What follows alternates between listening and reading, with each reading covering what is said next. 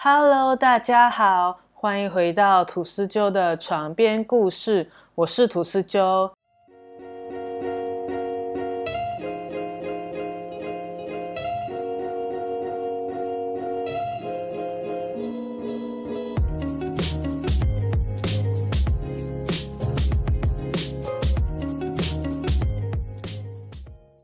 上一集我们在聊马来西亚都市传说的那一集，不知道为什么我明明已经把 NG 的片段都剪掉了，我自己在听的时候也没有发现有什么不对，但是我上传了以后再试听，就发现有好几个 NG 的地方都还有在耶，所以先在这里跟大家说一声抱歉。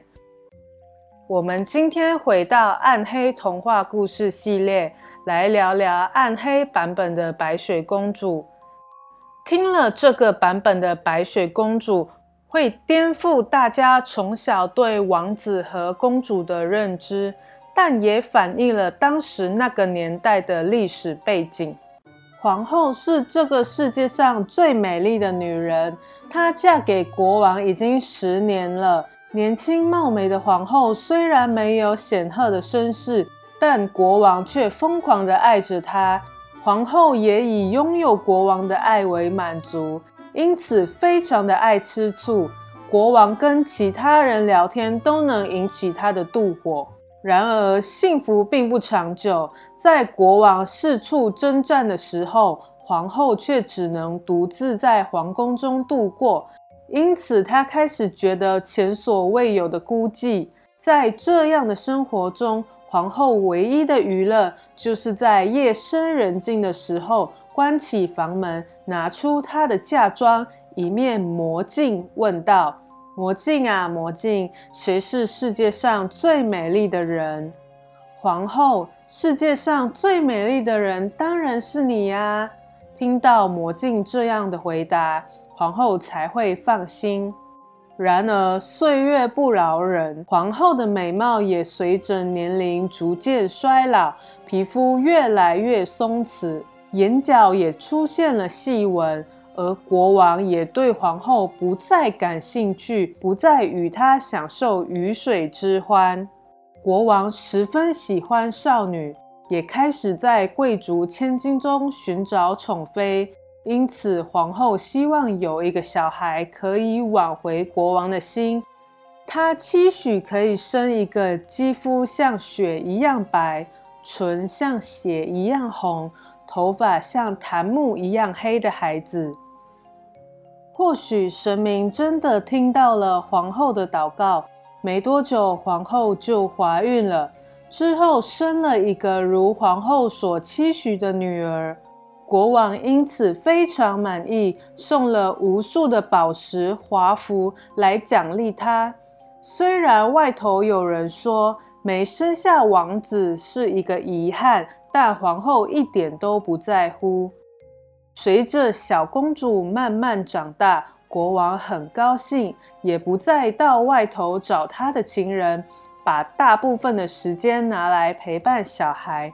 也经常到皇后的寝宫，皇后终于如愿以偿，夺回了国王的心。白雪公主有着和皇后年轻时相似的美貌，皇后也对此非常自豪。但渐渐的，皇后发现国王凝视白雪公主的眼神，不像父亲在看女儿，而像男人在看女人。在当时那个年代。近亲相奸并不像现代人那么的特殊。埃及皇后克雷欧帕特拉就曾经和弟弟结婚。十六世纪的意大利贵族弗朗西斯科前妻甚至把女儿监禁起来供自己玩乐。几天后，皇后偶然看见国王潜入公主的房间。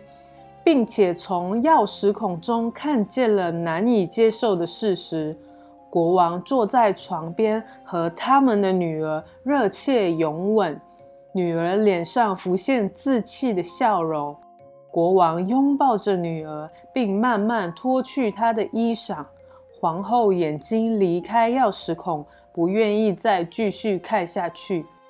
身为妻子，竟然目睹了丈夫的不忠，外遇的对象竟然还是他们的亲生女儿，而且当时的白雪公主只有七岁，也就是现在国小一年级的小孩。从此以后，国王几乎天天晚上都到公主的寝室去，再也没有前来临幸皇后。皇后又像以前一样。坠入孤独的深渊。不过，皇后没有把这件事告诉别人，她只是私底下承受着嫉妒之苦。皇后觉得自己纯洁无瑕的女儿已经被国王的兽欲给玷污了。她多么的希望在丈夫的爱夫之下娇喘的是自己。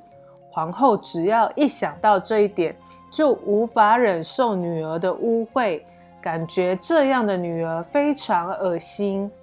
更重要的是，皇后闻出公主的身上散发着一种尝过男人的滋味的女人才会有的不洁气息。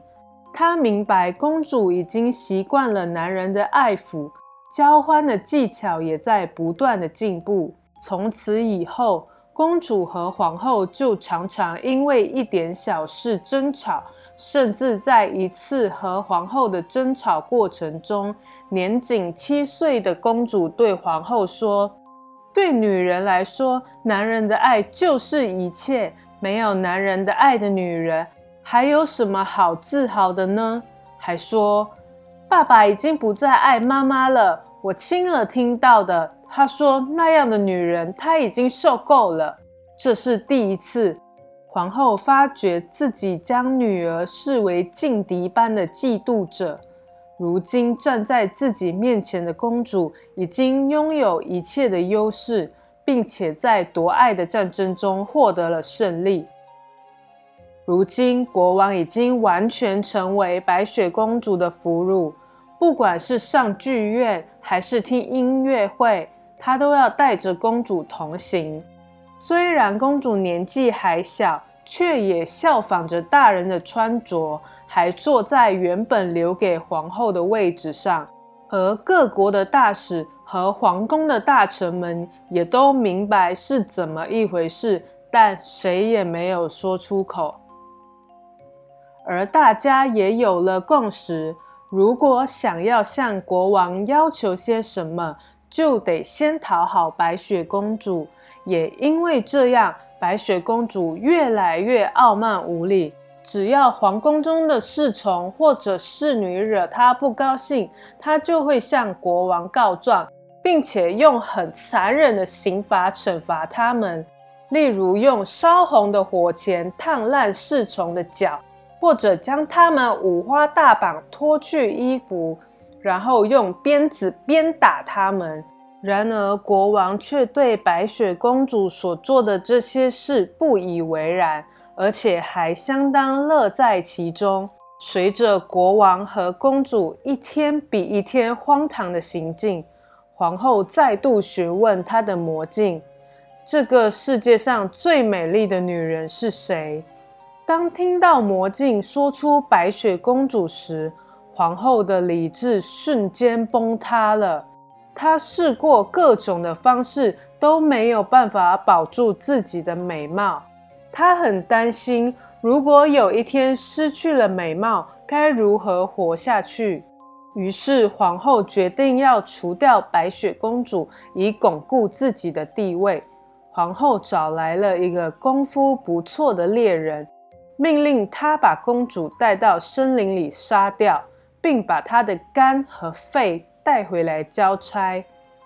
猎人把公主带到森林里，准备将她杀害的时候，白雪公主吓得跪在地上求饶。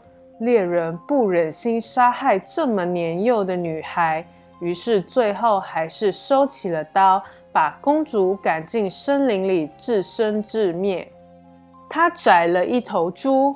剖出了肝和肺，交给皇后。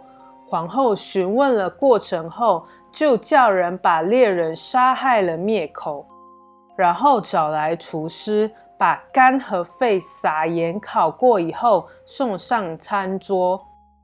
根据当时的习俗，如果吃了年轻女孩的心肝，就能将她的年轻占为己有。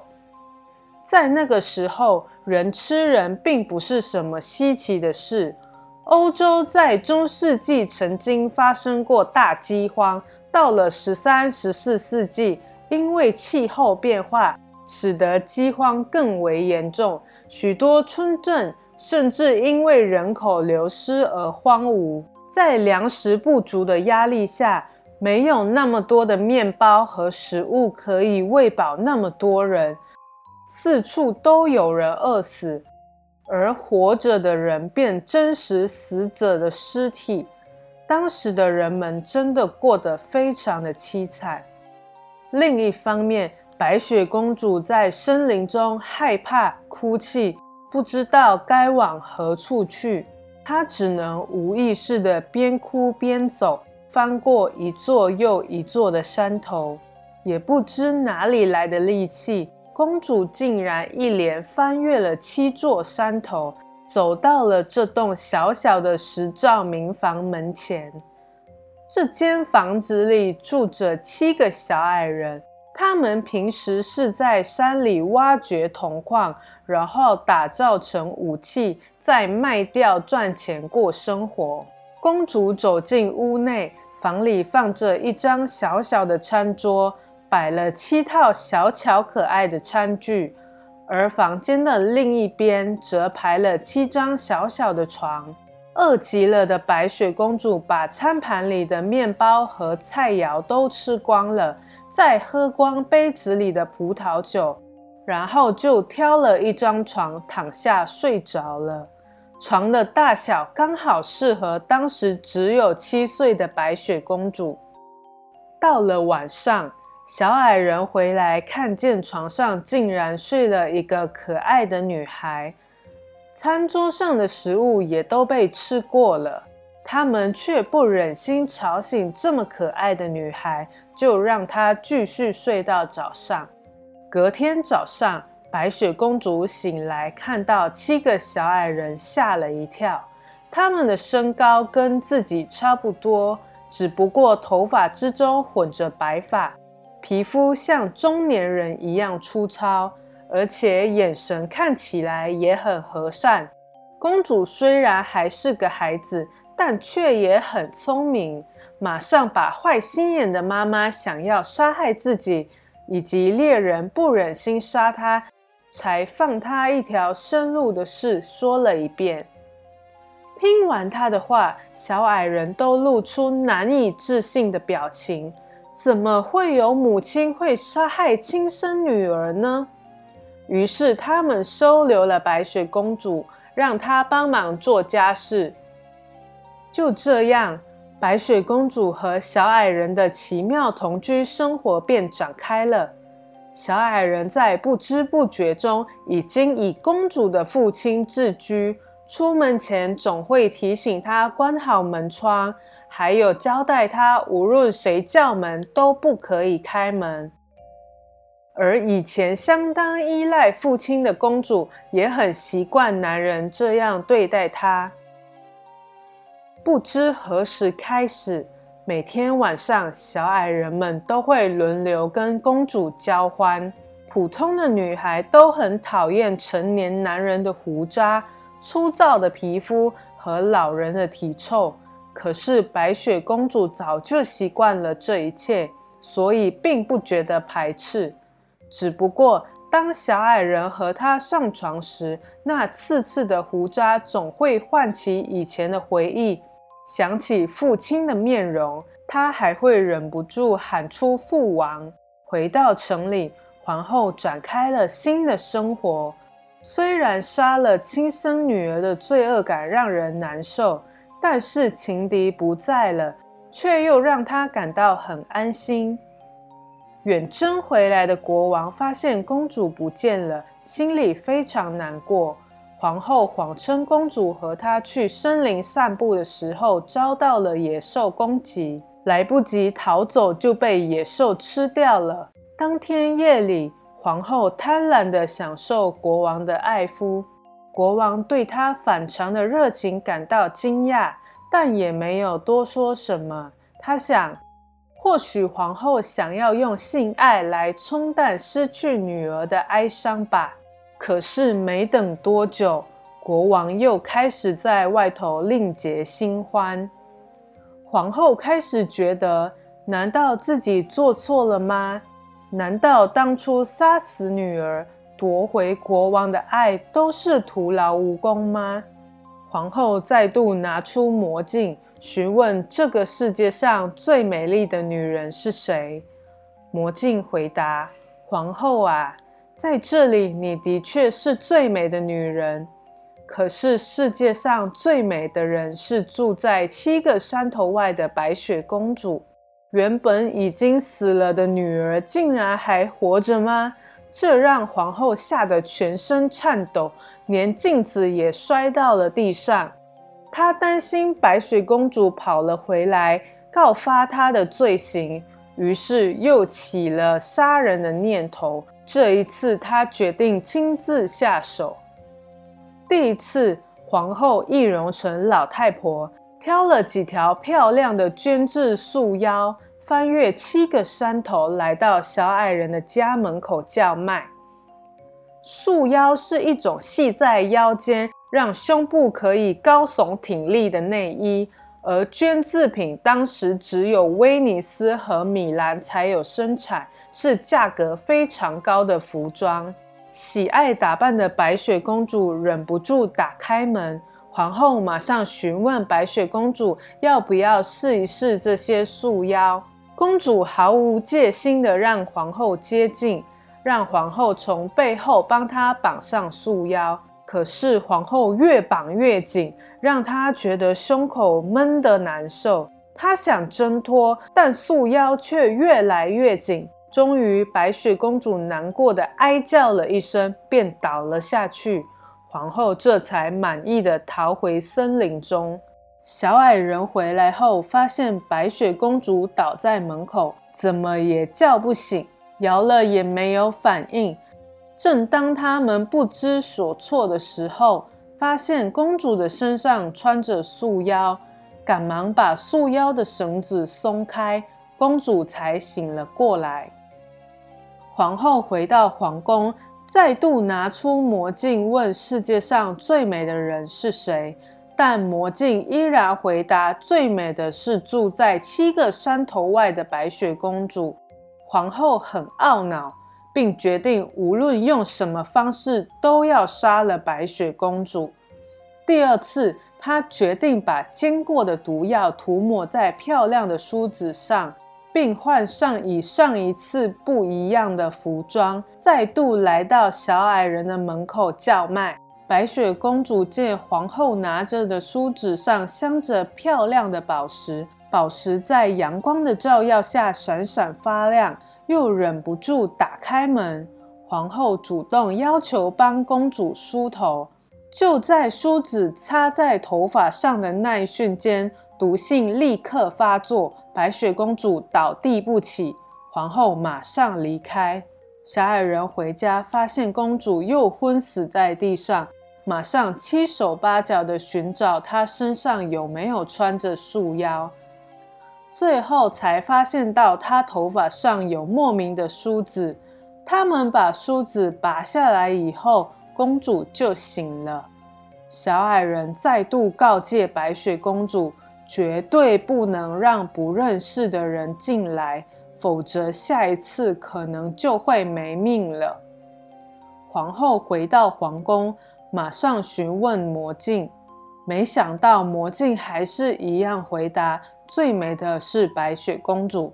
如今皇后的心中只剩下憎恨了，她下定决心，就算赔上性命，也要杀了白雪公主。这一次，皇后决定把毒涂在白雪公主最爱吃的苹果上。再度易容成与前面两次不一样的装扮，来到小矮人家门口叫卖。但是这一次，被小矮人告诫过的公主不敢再打开门了。皇后见公主不上当，于是把苹果从门缝塞了进去。结果公主却警戒的后退，于是皇后就说：“你以为我放毒吗？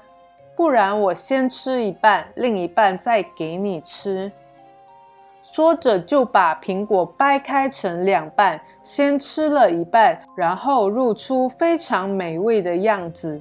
白雪公主再也忍不住，把苹果放进嘴巴里，结果才咬了一口就倒地不起了。皇后觉得这一次的毒是上一次的好几倍，保证万无一失后，就离开了现场。她回到皇宫，马上拿出魔镜确认。这次魔镜回答最美丽的是皇后，让她终于安心了。小矮人回家，发现倒地的公主，马上摸索她身上有没有凶器，但这一次什么都没有发现。他们甚至脱去公主的衣服，用水和葡萄酒仔细清洗她的身体，却一点效果都没有。小矮人放声大哭：“怎么会有这么愚蠢的女孩呢？跟她说了两次、三次。”都没有用，最后还是被害死了。小矮人不忍心把白雪公主的遗体火化，于是就把它放进玻璃制的棺材里。在当时，玻璃是非常高贵的东西。虽然制作玻璃的技术自古就有，但是多半是拿来制作一些装饰上的小东西。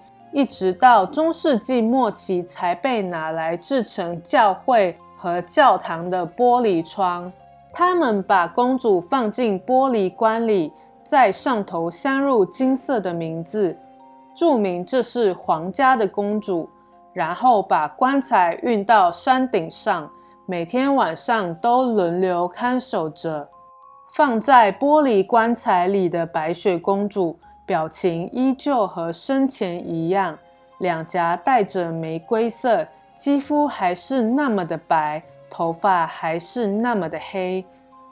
邻国的王子带着侍从出外打猎的时候，误入森林迷了路，来到山顶上见到了白雪公主，于是向小矮人提出想要买下白雪公主和棺材。一开始，小矮人相当不悦，但王子毫不死心。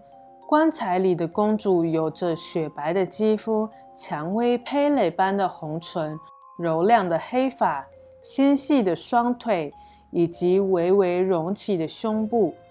这么可爱的女孩，即使在宫廷中也找不到。最后，小矮人终于被王子的执着所打动。他们觉得白雪公主毕竟还是皇室里的人，与其被埋在偏僻的深山里，不如交给同样有尊贵身份的王子带回去厚葬，这样才是对公主最好的。王子和小矮人再三道谢之后，就骑上白马离开了，而家臣们抬着玻璃棺材跟在后面。把棺材运回城里以后，王子的行为却变得非常怪异。不论昼夜，他都一直守候在棺材旁，没有片刻离开。如果必须要外出，他也会叫仆人抬着棺材跟在后面。要是真的不得不暂时离开棺材，王子会把棺材放在没人可以进入的房间。锁上门锁，但是无法看见棺材的时候，王子整个人都会变得魂不守舍，无法专心做任何的事，而且每天早晚他都必须在棺材旁边用餐，否则食不下咽。原来这位王子是病态的恋尸癖，他无法爱上活着的女人。过去，王子也曾经四处搜寻刚死不久的年轻女孩的尸体。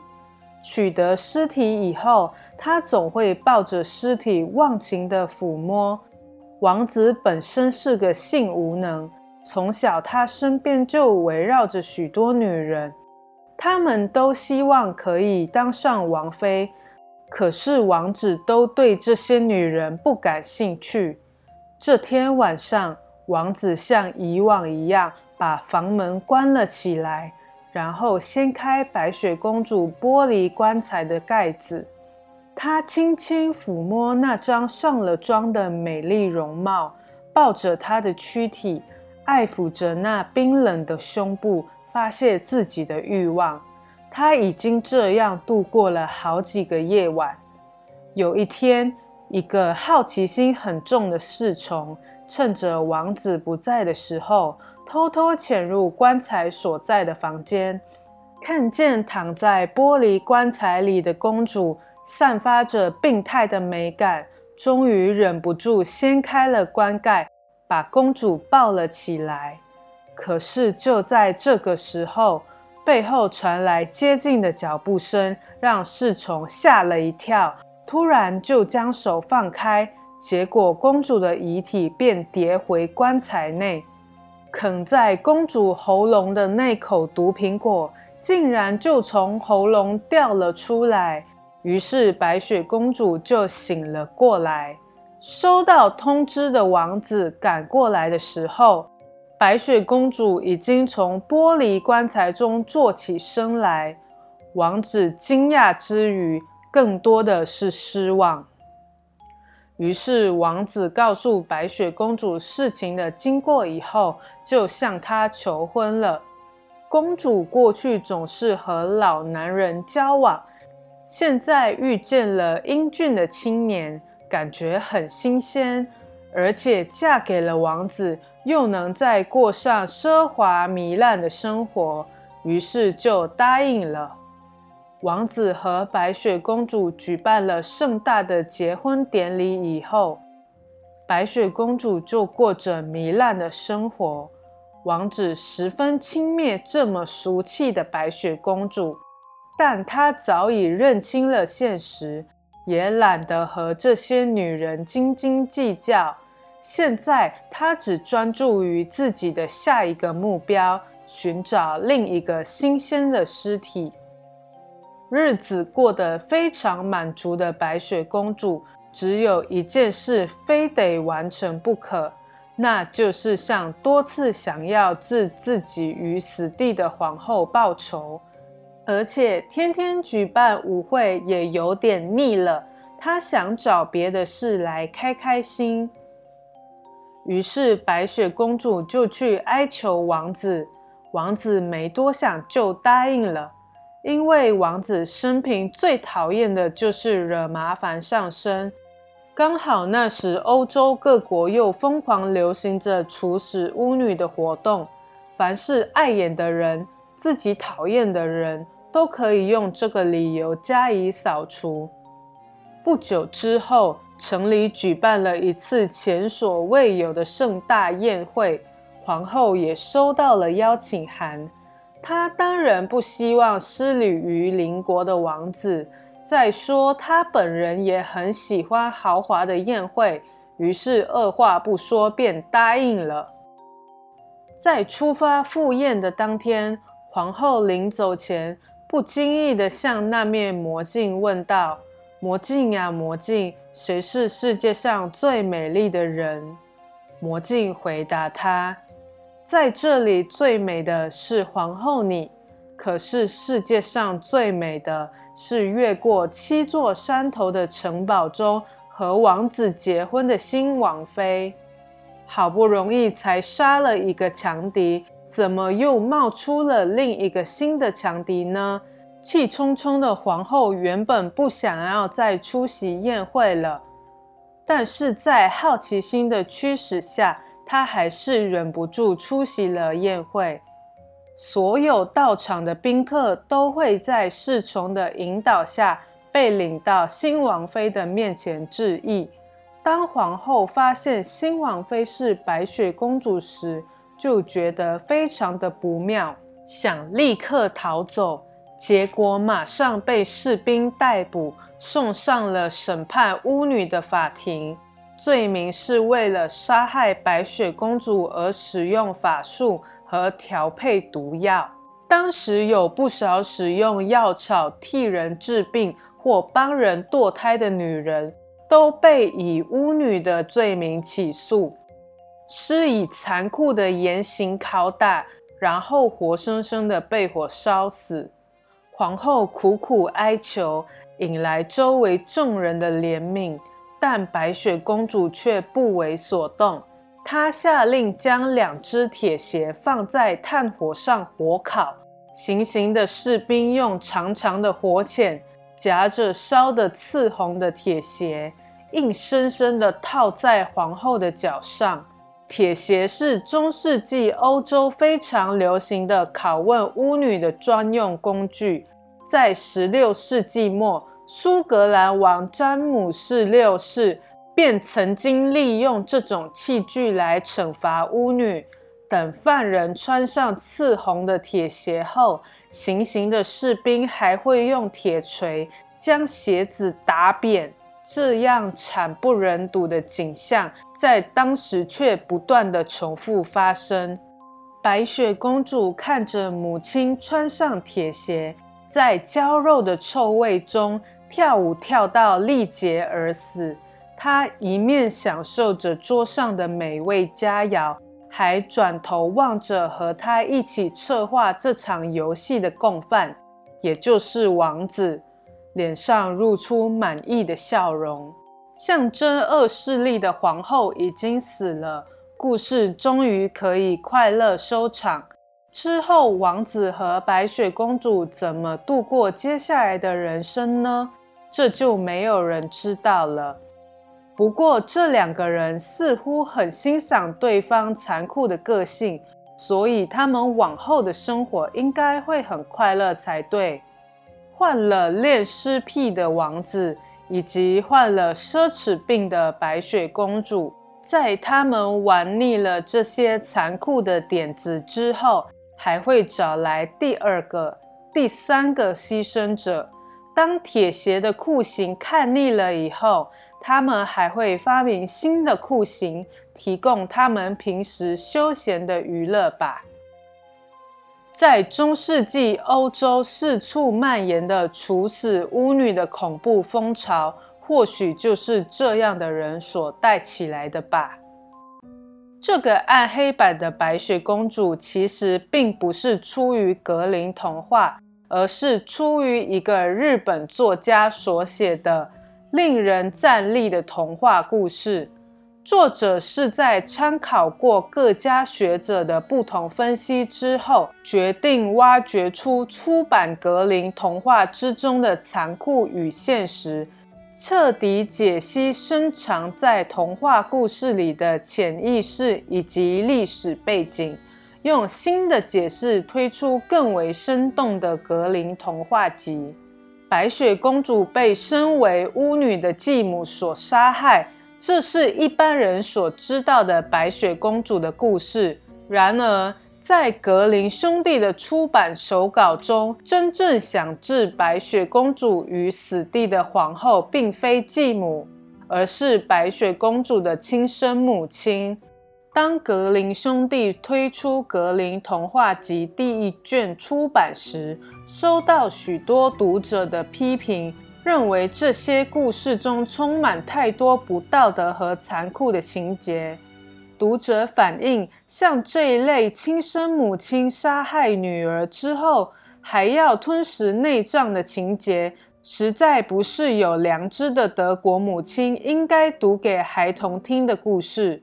所以，格林兄弟在每一次再版的时候都会做出修改，并把性爱的部分全部删掉。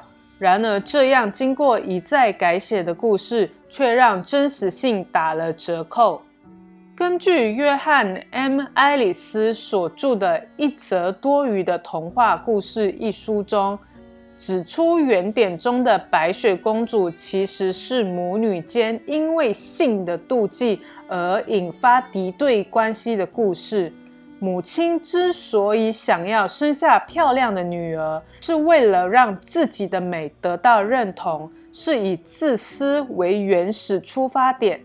然而，皇后在生下白雪公主之后，突然发觉女儿并不是自己美的延伸，而是一个跟自己竞争并且胜过自己的另一个人。这样的威胁让皇后决心铲除情敌，最后落得以毁灭收场。欧洲各国其实都有和白雪公主极为相似的故事。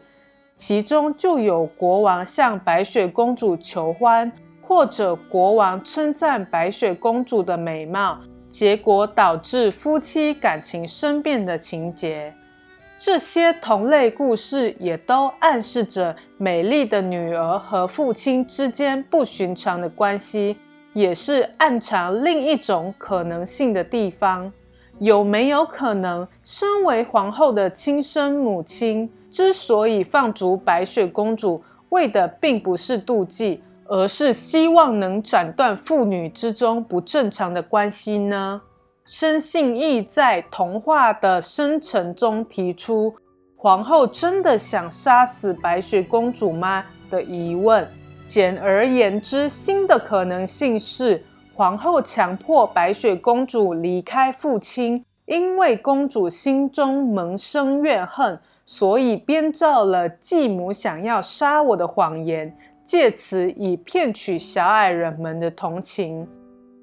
申先生同时还提起，皇后前去探访白雪公主，其实并不是要加害于她，而是担心女儿在外住的不习惯，所以三不五时带些能令她快乐的小礼物去送给她。希望能减少女儿所受的孤寂之苦。白雪公主因为束腰和梳子而昏死过去，其实故弄玄虚、故作可怜的几率比较大，这也是另一种可能性。不过，皇后被套上烧得刺红的铁鞋，跳舞致死的情节，从初版到最后一版都没有改变。格林童话中有许多坏人在故事最后遭到酷刑惩罚的情节，这些刑罚在当时也都是真实存在的，因此这也算反映了历史的真实。根据格林兄弟最早的笔记，前去寻找玻璃棺材的其实是父王，而不是王子。格林兄弟将这里加以改写。把王子描述成一个恋尸癖患者。申先生也提到，看见美女的尸体便一见钟情，非要带回城堡里玩赏的王子，的确是异于常轨。尽管棺材里躺着天下第一美女，王子却从来没有跟死者交谈过。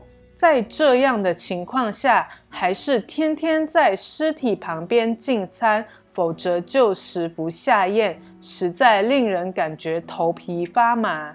在故事的原点中，王子每次都要侍从们抬着棺材跟着他走，结果惹得侍从心生怨恨，用力殴打白雪公主的背部，才让梗在喉间的毒苹果咳了出来。白雪公主也因此而复活，但这段情节也经过了多次的修改，才变成了今天的面貌。今天的故事就到这里啦！